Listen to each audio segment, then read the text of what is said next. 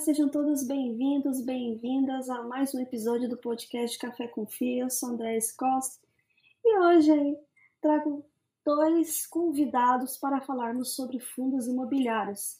Eu trago o Iago, o Atlee e o James para falarmos sobre o JP11. Sejam muito bem-vindos a esse episódio do podcast. É, gostaria que, para ainda quem não conhece o Iago se apresente e o James também, para antes da gente começar aí a falar sobre o fundo em específico. E a casa também um pouquinho, né? Legal. Bom, obrigado, Andréa, pelo convite. Né? um prazer é, conversar com você e, e poder é, divulgar o fundo e, e, contar aqui a nossa perspectiva, da perspectiva aqui da gestão. Né?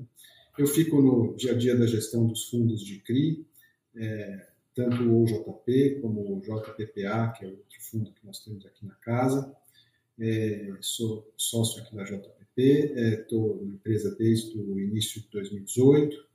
Nós somos uma casa focada em crédito e no segmento imobiliário. É, hoje os fundos eles já têm é, cerca de somados mais de 30 mil cotistas.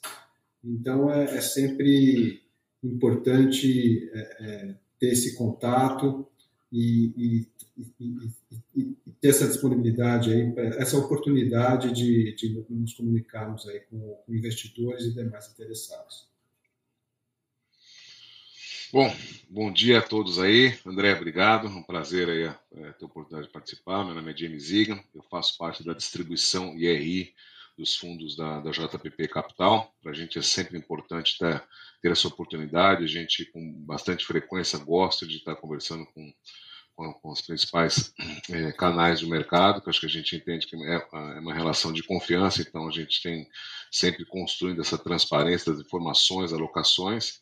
Vou deixar, inclusive, aberto aqui para qualquer dúvida, eventualmente, vocês, é, qualquer um de vocês tenham. Nosso é, e-mail de comunicação ri@jppcapital.com.br, ri@jppcapital.com.br. Então é isso, deixar o canal totalmente aberto e acho que passar aqui por Iago para dar um update de como é que está hoje o, o fundo OJP, como é que a gente enxerga as perspectivas para esse ano, o que, que a gente eventualmente enxerga de, de, de follow-on, como é que estão as janelas, obviamente tivemos alguns eventos de crédito recente que atrapalham a indústria como um todo, mas a gente entende que é um ano positivo, você tem uma taxa de juros alta que favorece fundos de papel e etc. Obrigado, André. Maravilha, muito bom.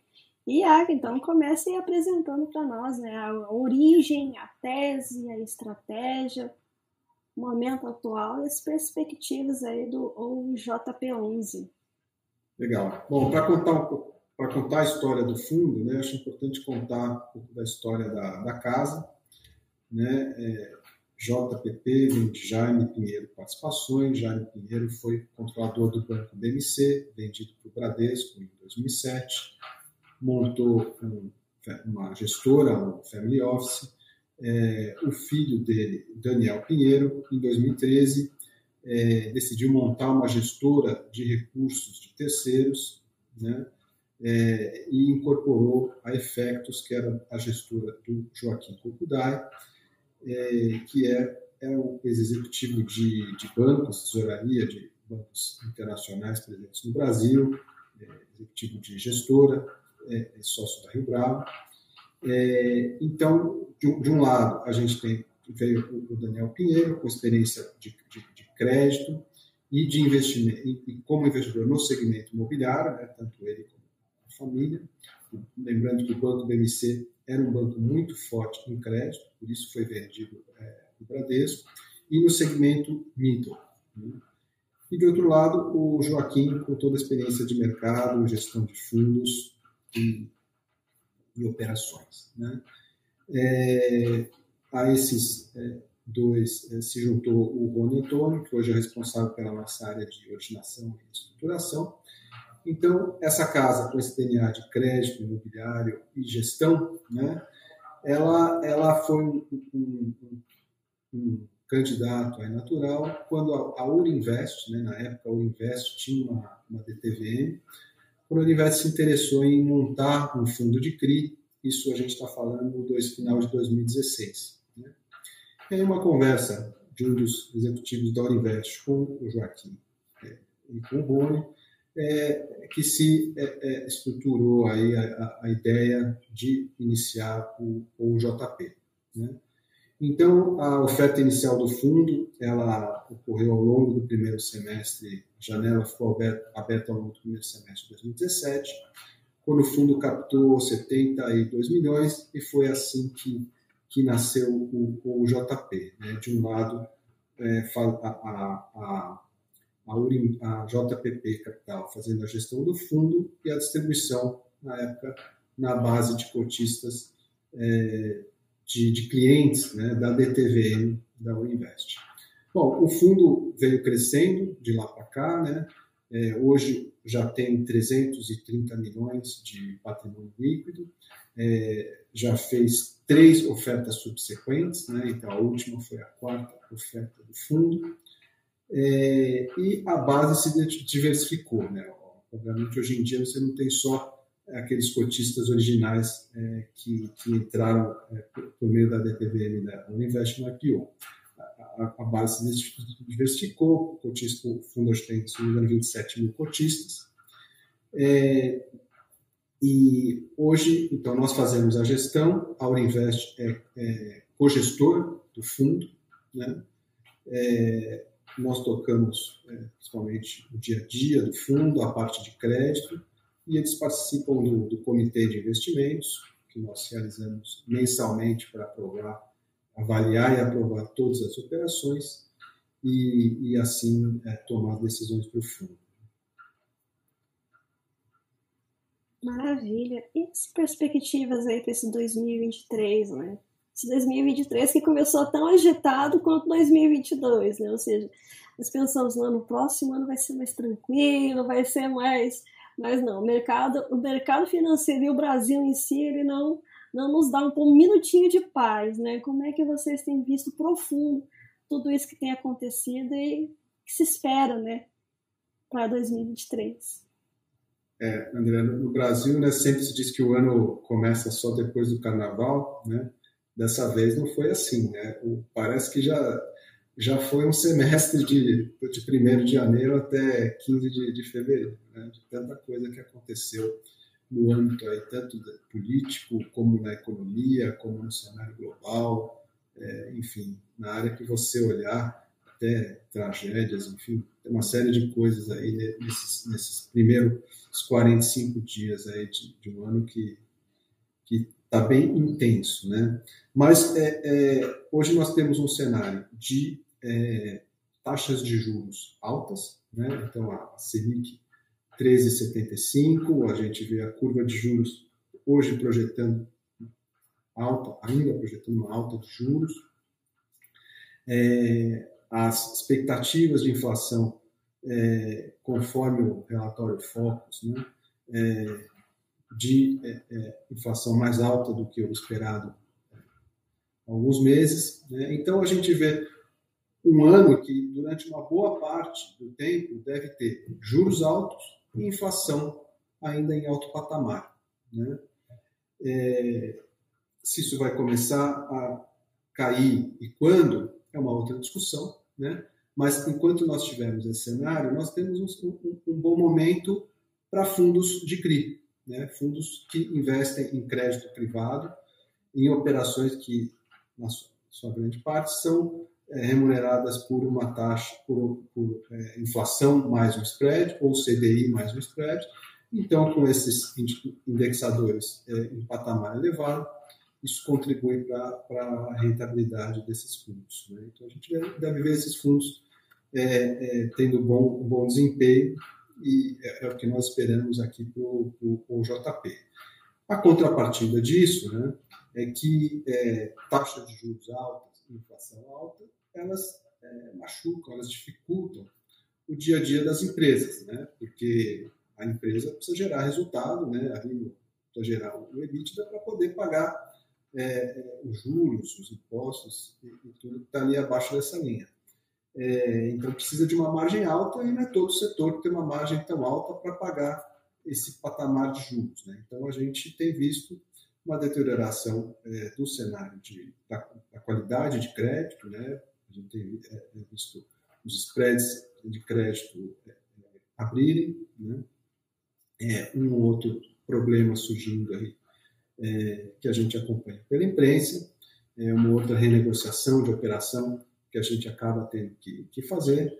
É, agora, no, no, no, tipo de crédito que nós trabalhamos, né, que são operações estruturadas, é, com garantia, né, com alienação fiduciária de imóveis, com cessão de recebíveis, é, com aval, é, a gente tem todo um, um, toda uma estrutura para proteger o fundo e os cotistas né, de eventuais é, problemas aí que possam aparecer. Maravilha. E a sua visão, James? Como é que você tem visto o mercado de crédito? Como é que você tem visto aí 2023? Então, André, é muito lindo que o Iago falou. Obviamente, você tem hoje um ambiente de taxa de juros alta, né? Hoje, os, os juros futuros ainda precificam é, uma alta de juros ou uma manutenção dos juros nesse patamar. Essa semana tivemos algumas, alguns ruídos políticos, né? O Haddad falando, o governo criticando o presidente do Banco Central, etc., a independência. Mas a realidade hoje é essa: você tem um ambiente de juros, tanto real quanto nominal, alta, o que favorece qualquer ativo de renda fixa. Nos casos, no nosso caso, os fundos de papel é, entram nessa classificação. Obviamente, no, no, mercado de fundos imobiliários, você tem sempre alguns desafios para quando você vai fazer uma nova emissão. Acho que o principal desafio número um é o valor da cota patrimonial versus a cota mercado, né? Então você tem que estar pelo menos com a cota ao par, né? E o, o cenário, o cenário, vamos dizer, céu de brigadeiro é que a cota a mercado esteja com um pouco de ágio, né? Que assim você consegue é, ter sucesso na, na, na, colocação. O segundo grande desafio é você ter um pipeline. E obviamente pipeline, quando você fala em fundo de papel, você está falando de crédito, né? É, um fundo de CRI nada mais é do que um fundo de crédito. Então, obviamente, crédito com, com, com garantia ou esteira imobiliária, mas é um fundo de crédito. Obviamente, os recentes eventos né, que nós tivemos de Americanas, Light, é, eventualmente algum outro nome que tenha algum ruído, isso acaba prejudicando um pouco a classe como um todo, não só o fundo de CRI, mas toda a classe de fundo de crédito. Mas eu acho que assim, meu, o mais importante é, é, é o quanto você tem hoje de qualidade na análise de crédito, principalmente monitoramento. No fundo de CRI, diferentemente dos outros ativos de crédito, você consegue fazer um monitoramento mensal de garantias, de amortizações. Então, isso é um é que a gente já faz, o grupo JPP já faz há 10 anos. Então, a gente enxerga assim que esse ano vai, vão existir janelas é, para que tenham novas emissões, obviamente de, de, de, todos os gestores de fundos de CRI. E a gente tem particularmente um, um, que entendemos ser um diferencial, a gente tem 100% da nossa originação é própria. Embora, muito embora o Iago participe de todas as ofertas de, de papel que existem no mercado, todos né, os, os investment banks, os IBs, é, ofertam é, CRIs para o Iago, mas a gente tem uma capacidade, até pelo track record de background do, dos principais sócios, de fazer essa originação. Então, a parte da originação a gente está bastante confortável, que muito embora os juros altos, mas a demanda pelo crédito imobiliário, seja financiamento da produção, incorporação, construção, ela continua aquecida, porque o Brasil, pelo lado de moradia, você tem um déficit enorme, e pelo lado de segunda moradia, casas veraneios, condomínios de loteamento, dada a pandemia, você tem um motivacional é, desse tipo de, de, empreendimento. Então, a gente enxerga que esse ano vai ser um ano positivo, sim, para a classe. Iagão, se eu falei alguma coisa errada ou esqueci, me complementa aí. Não, não, tá perfeito. Maravilha, era até uma das perguntas, era justamente isso, né? Se existia essa originação na casa e como é que era feito. Mas aí me surgiu a pergunta, né, desses, justamente esses critérios na hora de escolher os CRIs para compor o portfólio, né? Como é que foi, como é que é feito, como é que as coisas acontecem de uma maneira assim didática para o pessoal também conhecer e entender mais a respeito. Que cada gestor tem a sua visão, né? Cada gestor tem o seu, o seu, seus critérios na hora escolha, da escolha, né? É, o, o, o, fundo é um, um, fundo de crédito, né? O fundo de CRI é um fundo de crédito, né? Então, é, o que nós temos aqui é um processo de análise de crédito, é, ao qual todas as operações são submetidas, né? Que ele começa quando essa operação chega para a gente, seja uma operação que nós originamos, né, de um contato nosso, que nós é, é, é entramos em contato com uma empresa, um devedor, e estruturamos a operação, ou seja, uma operação que é trazida por um agente do mercado. Né?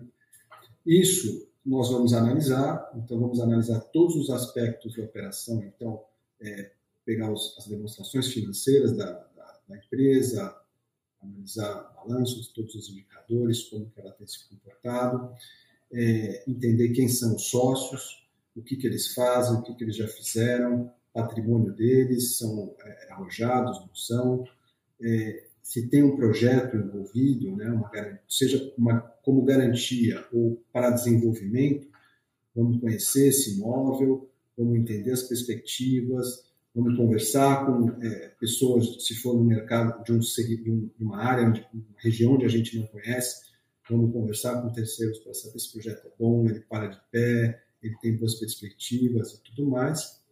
É, e, e, então, tudo isso entra nessa nossa nessa, nessa linha de montagem, né, nessa esteira de crédito, é, e, e, termina num relatório, né, numa, numa, apresentação que é feita no comitê de investimentos, onde participam é, todos, todo o pessoal aqui do, do time de, de, gestão e, a, e análise, né, é, no caso do OJP, tanto o pessoal aqui da JPP Capital como da, da é, é esqueci de falar, né, mas a, a Uninvest ela, ela foi vendida, a Uninvest Asset foi vendida para o Banco Fator. Né? Hoje ela é uma, uma área dentro do Banco Fator chamada Fator Ori, Fator Ori Asset, é uma, uma, uma asset é, é, que está dentro do Banco Fator. É, então, hoje no comitê participam é, é, tanto nós aqui da JPP Capital, como o pessoal de gestão da é, Fator Ori Asset. Né? E, e aqui nós tomamos as, as decisões para o fundo. Né? E entrando aqui um pouco no, no, detalhe do processo, né, André, até a gente tinha comentado aqui antes da entrevista, né, é, a, a, a, da, conversa, a maior parte das, das, é, das operações que nós analisamos, né, elas não são operações distribuídas é, para o público em geral, né, do que era a, a CVM 400, né, agora mudou para 160, mas é, é, quando é obrigado, é obrigatório você ter uma, uma classificação emitida por uma agência de rating. São operações que foram estruturadas na antiga CVM 476, é, que não tem uma nota de crédito e nós criamos a nossa metodologia de, de crédito, né, e para ter a nossa escala de, de rating. Né? Ela não é uma metodologia que nós inventamos do zero? Ela tem como base a metodologia que foi utilizada no Banco MC, que é um banco especialista nisso, que nós adaptamos, traduzimos ela para o universo de operações estruturadas, CRI, segmento imobiliário, né? É, trouxemos profissionais especialistas em, em segmento é, middle, né? é, quando você está analisando empresas grandes, empresas listadas, você tem ali os balanços auditados, divulgados trimestralmente, é, todos é, é num, formato padrão.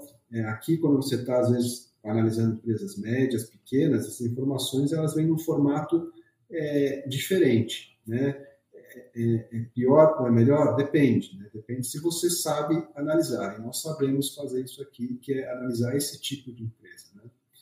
É, então, com isso a gente determina uma, uma chega numa nota para cada empresa e esse risco tem que ter uma taxa, uma remuneração equivalente que remunere esse risco. Né? Então, se a gente olhar hoje a nossa carteira, a gente vai ver que se a gente colocar no eixo horizontal as notas de crédito e no, no eixo vertical os spreads de crédito de cada operação, a gente vai ver esses pontos muito próximos aqui de uma reta, ou seja, maior risco, maior retorno, então é isso que a gente tem que buscar, né, tá sempre é, é, para ter uma carteira equilibrada é e, e, manter aí os objetivos do fundo.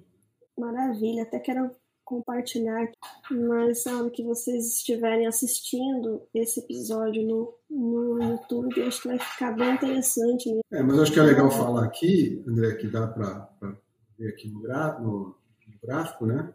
É uhum. que o, o, a gente vê uma concentração aqui no, nas notas A3, B duplo A1, B, B duplo A2, né? que é a parte intermediária dessa escala à direita. Né? Então, o, o, o OJP ele não é um fundo que, que a gente chama assim de high grade, né? que são aqueles fundos que, que só compram operações com as maiores notas de, de crédito. Né? Ele também não é um fundo que a gente chama de high yield, que é aquele que vai atrás daquelas operações mais apimentadas. Né? A gente está num, num, segmento intermediário é, dos fundos de CRI, que a gente chama aí de segmento balanced yield, né? balanceado, é, onde a gente se concentra justamente nesse, nesse intervalo né? que, que em, em, em taxa tá? de 200 a 500 pontos acima da, da NTNB equivalente, é, de spread de crédito, né? então é, se você colocar a taxa da NTNB mais 200 a, a 500 pontos, você chega na, na, na taxa que a gente exige é, numa nova operação, é, para ela fazer sentido dentro do perfil do fundo. Então, geralmente, a gente está nessas, nessa, nessas notas aqui do, do BA2 até o A3. É, lógico, tem uma outra coisa acima, outra coisa um pouco abaixo, mas o, o, o, a maior parte está aí nesse intervalo. A maior concentração está nesse, nesses que você acabou de, de citar. Eu achei bem interessante trazer, porque é algo que a gente não vê muito né, nos outros fundos de crédito. Né? E é interessante trazer, né? é interessante mostrar ali graficamente também mostrar a, a nota ali e o que, que é, né? Ou seja, é excepcional, a qualidade do crédito é alta, é adequada, é baixa, é alto risco. Então, justamente para estar tá ali mostrando. Eu achei muito interessante e eu quis compartilhar nesse episódio do podcast em relação a isso. Maravilha.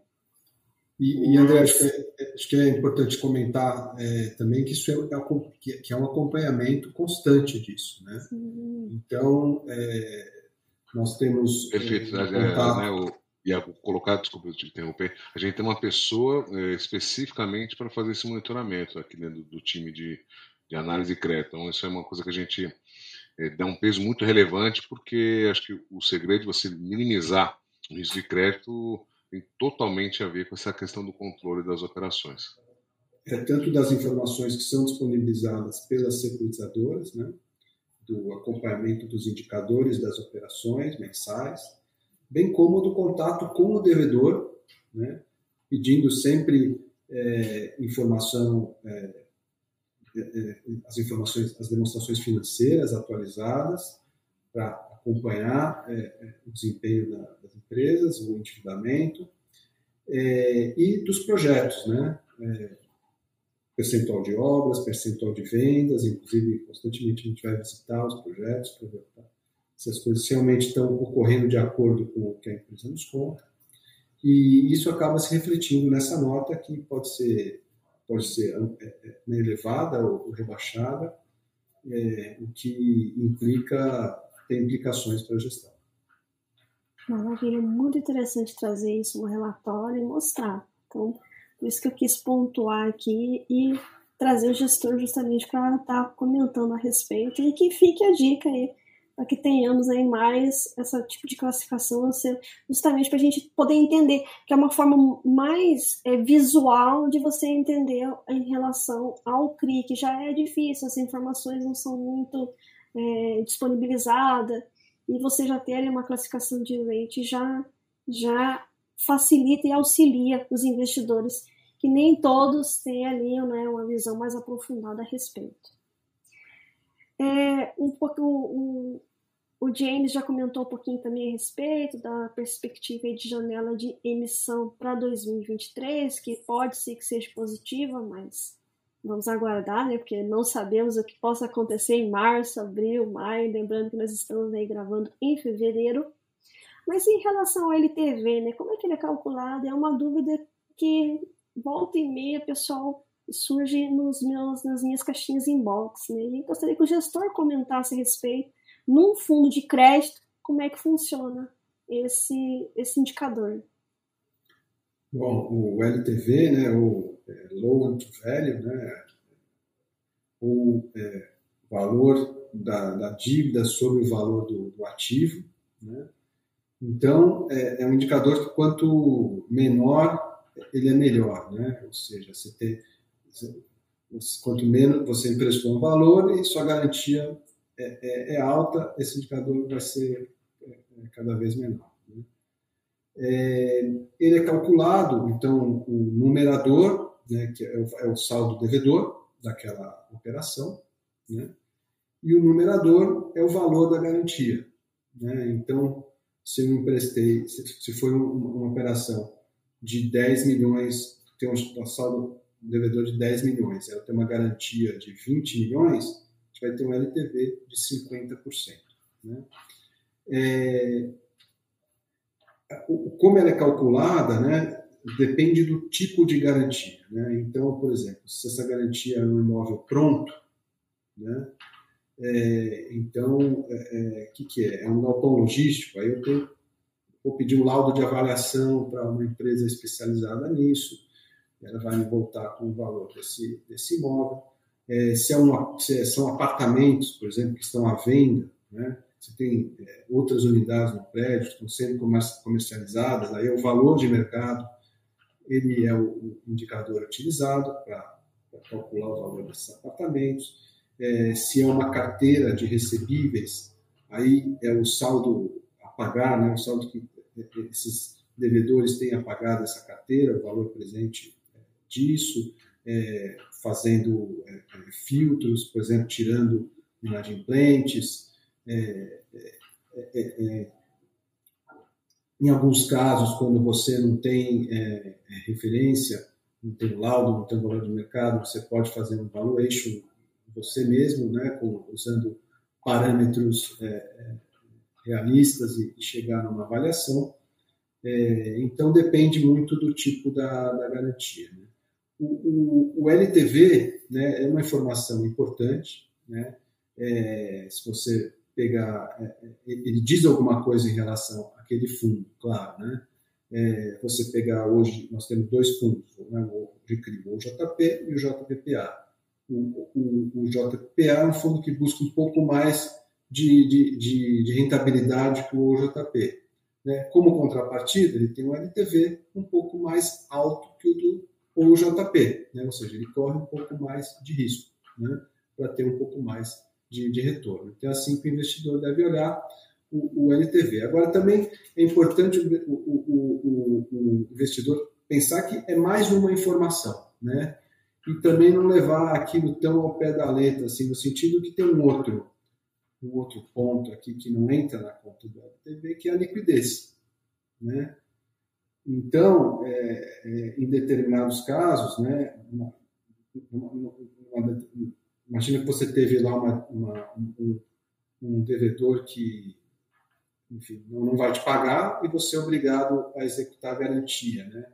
É, aí você prefere o quê? Uma garantia que ela vale duas vezes o que ele te deve, mas que não tem comprador, não tem liquidez, ou uma garantia que vale exatamente o que ele te, que te deve, ou até um pouco menos, e, e, e, você sabe que você vende ela rapidamente. Né? Então, a questão da liquidez ela tem que ser levada em conta também, é, ela não está no LTV, mas é algo que a gente também sempre busca aqui é, é, nas garantias, quando, quando estruturamos as operações, é saber que nós temos é, é garantias, seja imóveis, é, bens do, do, devedor, que tenham condições de ir ao mercado, que nós tenhamos condições de colocar à venda e, e receber e monetizar esses ativos. Maravilha, bem interessante.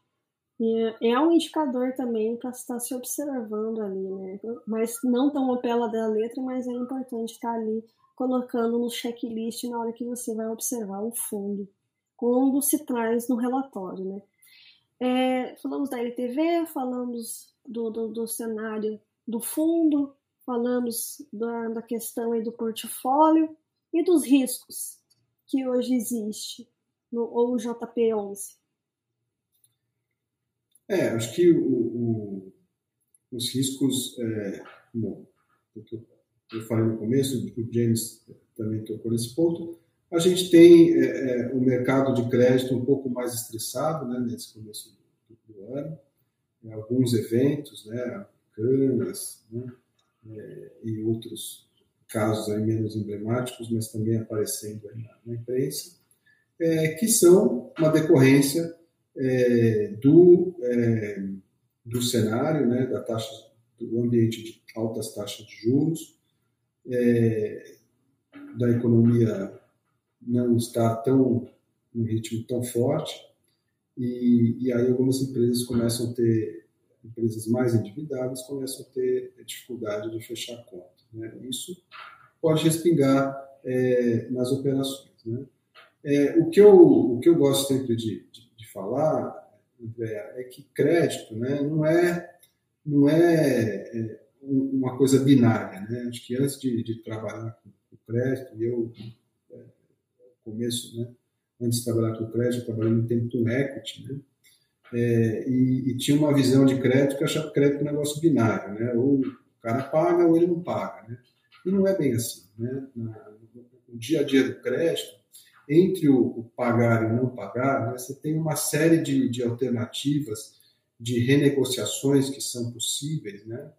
em que em muitos casos elas são até benéficas para o cotista. Né? Vou te dar um, um, exemplo né, de uma operação que até nós comentamos no último relatório do fundo, que é o CRI da Coteminas. Né? A Coteminas, todo mundo conhece, é uma empresa grande, né, é, listada, é, que atua aí na, na área têxtil.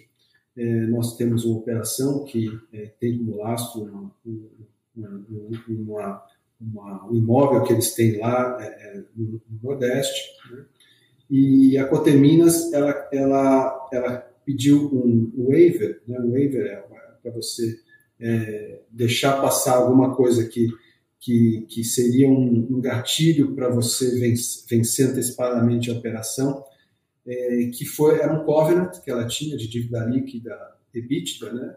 ela tinha um limite do qual ela não poderia passar, senão é, é daria, é, daria esse gatilho, e ela passou, então ela pediu esse waiver, né? É, chamou os investidores, é, mas ela deu contrapartidas. Ela falou: você não me vence essa operação antecipadamente, eu não vou ter que te pagar, devolver o valor hoje, mas em contrapartida eu vou te pagar uma taxa mais alta, né? eu vou te pagar aqui um FII de renegociação, é, isso acaba se refletindo numa taxa, numa remuneração maior para o fundo né?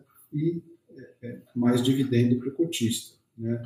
É, lógico, é um sinal de que é, a as coisas não saíram como planejado e que a situação da empresa não está onde você imaginou que ela estaria quando, é, quando fez quando fez a operação? Sim, é verdade. Né? Agora, é sinal de que a empresa não vai poder te pagar? Não, não é isso. Simplesmente ela encontrou dificuldades no caminho, chegou numa situação em que ela não ela está acima daquele é, índice de alavancagem financeira que ela esperava estar, tem um plano para sair disso, tem ativos é, para monetizar, então é, é, senta-se com a empresa, constrói-se essa solução, renegocia é, termos da operação e a gente segue, segue a vida. Esse é o dia a dia do, do crédito.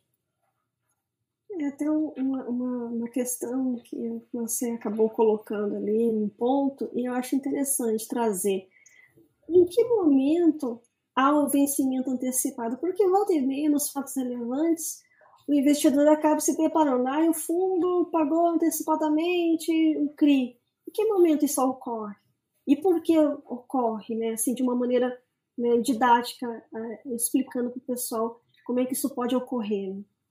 E se há a diferença de um default, né? Qual é a diferença para um default?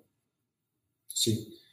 Bom, é, é, é o, o, o, o, pagamento antecipado pelo devedor, né, ele pode ser tanto voluntário, né, porque o devedor decidiu é, pagar antecipadamente, como involuntário, porque ele chegou em alguma situação que é, acionou algum gatilho da operação, na qual é, é né, há gatilhos nas operações, né, que é, quer dizer, a hora que se, se, se, a empresa chega numa situação dessa, aciona esse gatilho, por quê? Porque o risco daquela operação, porque ocorreu essa situação, é maior do que aquele percebido no momento do, do desembolso. Né? É, um, quando a empresa decide voluntariamente é, que, é, pagar uma operação, pode ser acontece muito em momento de quando cai a taxa de juros, né? Quando a taxa de juros era tá, teve a 2%, né, a gente todo dia tinha empresa aí querendo pagar antecipadamente a operação. Por quê? Porque ele fez uma operação lá atrás no cenário de taxa de juros mais alta, então ele estava pagando um spread aqui, né, o mercado acalmou e estava tudo céu de brigadeiro, aquele spread vem, o spread que ele poderia fazer uma nova operação vem para cá, então o que, que ele faz? Ele, pré, ele paga antecipadamente essa e toma uma nova dívida mais baixa. Né? Isso é algo saudável que até a gente geralmente exige proteção nas operações para ir para esse caso, porque é, do ponto de vista da gestão é ruim, né? Você tem uma, um ativo que é bom, te pagando um rendimento mensal, e o cara vem lá e paga isso antecipadamente. Então, geralmente tem até, até alguns pênaltis, algumas, algumas é, multas, né? Que o, o devedor precisa pagar se ele quiser antecipar. Outra, outra situação que antecipa é a operação que tem, é, é, por exemplo, lastro em carteira de recebíveis, né? É, que tem o tal do cash sweep, né? que o investidor está é, nos ouvindo, talvez não tenha ouvido esse termo, mas é muito comum aqui para quem faz as operações de, de CRI. Né? Que, por exemplo, você tem uma operação que tem uma carteira de recebíveis de, de venda de, um de um prédio de apartamentos. Né? Aí vem lá um devedor e paga antecipadamente, quita o apartamento dele, né, esse dinheiro entra na operação, então ele paga antecipadamente uma, uma, uma parte da operação. Né?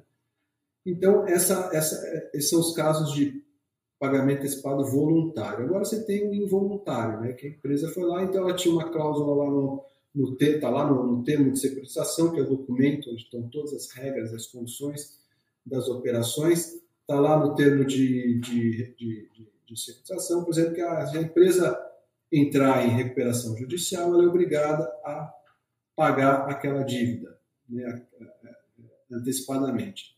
Então, pô, a empresa entrou em recuperação judicial, vai ser chamada uma assembleia onde esses investidores vão decidir é, é, ah, não, é para ela pagar antecipadamente ou não, vamos conversar, vamos negociar e tudo mais.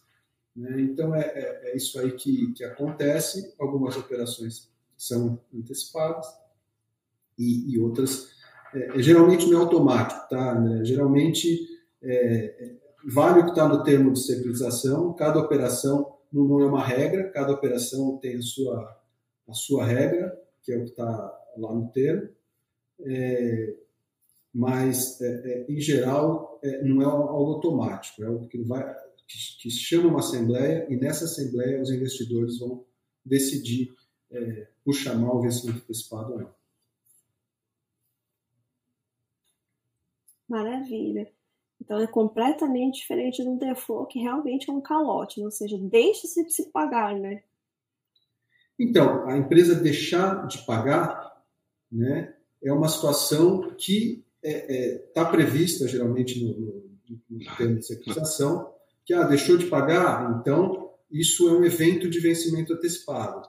Então, automaticamente, a securitizadora ela tem vai, cinco dias, depende da operação, mas, por exemplo, cinco dias úteis da data, a empresa não pagou, ok, então chama a assembleia, investidores sentam eh, na assembleia e vão, é, é, é, vão decidir se vão vencer antecipadamente ou não a operação. Outros exemplos aí pode ser troca de controle acionário, aumento de endividamento líquido, né? É, cross default de alguma outra dívida que também impacta nessa dívida. Então são uma, uma série de, de, de, eventos que podem fazer com que a operação seja antecipada. É isso aí. Maravilha, muito interessante aí trazer esses pontos e o gestor para estar explicando um pouquinho para o pessoal a respeito de como funciona, né? Porque há Aí, muitas gera-se muitas dúvidas né, a respeito, é bem interessante estar trazendo aqui, vocês explicaram muitíssimo bem. Mas agora, né, eu, antes de a gente encerrar, né, já partir para as considerações finais e mais uma vez aí trazer as mídias sociais para o pessoal estar tá entrando em contato, gostaria de uns minutinhos, né, pro o Iago e o James tá aí mostrando os pontos positivos para os investidores ou potenciais investidores aí tá estudando o fundo e quem sabe aí colocar na carteira. Iagão, vou falar rapidinho um pouquinho então, sobre mais da parte de vendas. É, é, acho que assim, é, o principal diferencial do, do, do, produto é porque é um produto que ele tem isenção fiscal. Então, para o investidor, pessoa física, é um produto ainda mais com uma taxa de juros mais gorda, né, 3,75 atualmente. O fato de você ter isenção tem um diferencial muito grande. É, ele é um fundo que é negociado em bolsa, então você tem uma liquidez diária é, que pode te dar um conforto numa entrada, numa saída. Você não precisa esperar ter o vencimento do papel, ter o vencimento de outros ativos, por exemplo, um CDB, uma MLF, tem que esperar vencer para virar liquidez, virar caixa. Você tem uma quantidade de cotas X, eventualmente você precisa de uma pequena parcela, você vai no mercado de bolsa, você vai vender, tá? Eu acho que e também e agora do ponto de vista da segurança do produto, a JPP é uma casa que há mais de 10 anos faz gestão de fundos de CRI, os sócios e os principais gestores, incluindo, obviamente, o Iago, que são pessoas que têm uma expertise, um know-how de mais de 20 anos de mercado financeiro, mais de 20 anos de, de, de, de operações de crédito, controle e análise de empresas. Então, a gente tem uma, um conforto bastante grande em relação a isso. E a gente entende, obviamente, como todo modelo de alocação eficiente, você ter uma parcela dos seus recursos alocado em renda fixa com garantias imobiliárias faz parte, da mesma maneira como tem outras classes. Então, a gente acha que é um produto é, vencedor, é, é, um produto que, que, que, com certeza tem que compor a carteira de qualquer cliente que seja um investidor pessoa física. Desculpe, Iagão, a bola está Não, que é isso, James. Não, só adicionando ao que o James comentou, né, no fim o investidor ele quer duas coisas. Né? Ele quer é, valorização da cota e rendimentos altos, né? dividendo pingando todo mês. Né? O que eu posso dizer aqui é que o OJP, hoje, ele está com desconto em relação à cota patrimonial, né? Então, o investidor está comprando essa carteira é, no, na, no, mercado por um valor inferior ao que ela que ela está precificada hoje pelo administrador do fundo, né? Então, está barato, né? E a outra é, é, é, que nós temos entregado um patamar de dividendos é, superior à média dos fundos com perfil de risco semelhante ao nosso e temos a expectativa de manter esse patamar ao longo do semestre em função dos resultados do fundo e do comportamento esperado dos indexadores. Então, está barato, os rendimentos é, devem se manter um bom, um bom patamar. Ou seja, o guidance aí é para bons dividendos aí nesse primeiro semestre. Perfeito. Maravilha. Mais uma vez gostaria de agradecer a Iago e James por ter vindo aqui falar um pouquinho do fundo ou JP11.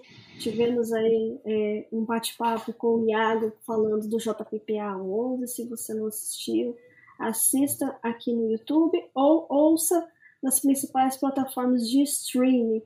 É, as considerações finais estão com vocês e também, mais uma vez, aí passe as mídias sociais para o pessoal ir mais a fundo e conhecer o, o JPP11, o JPPA, enfim, os fundos da casa.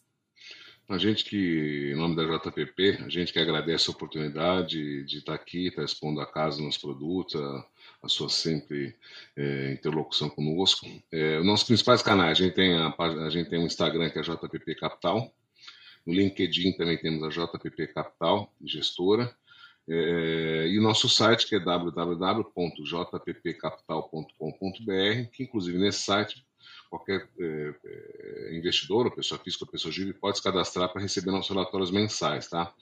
E, obviamente, um canal direto é o ri.jppcapital.com.br. Vai ser um prazer enorme é, ter contato com vocês, seja para dúvidas, perguntas, interações. Iago, se tiver alguma coisa para complementar. Não, é só agradecer, André, muito obrigado pela oportunidade, sempre um prazer falar com você. Maravilha, pessoal. Até o próximo episódio do podcast Café com Fi. Tchau, tchau, Iago. Tchau, tchau, James. Até o próximo. Tchau.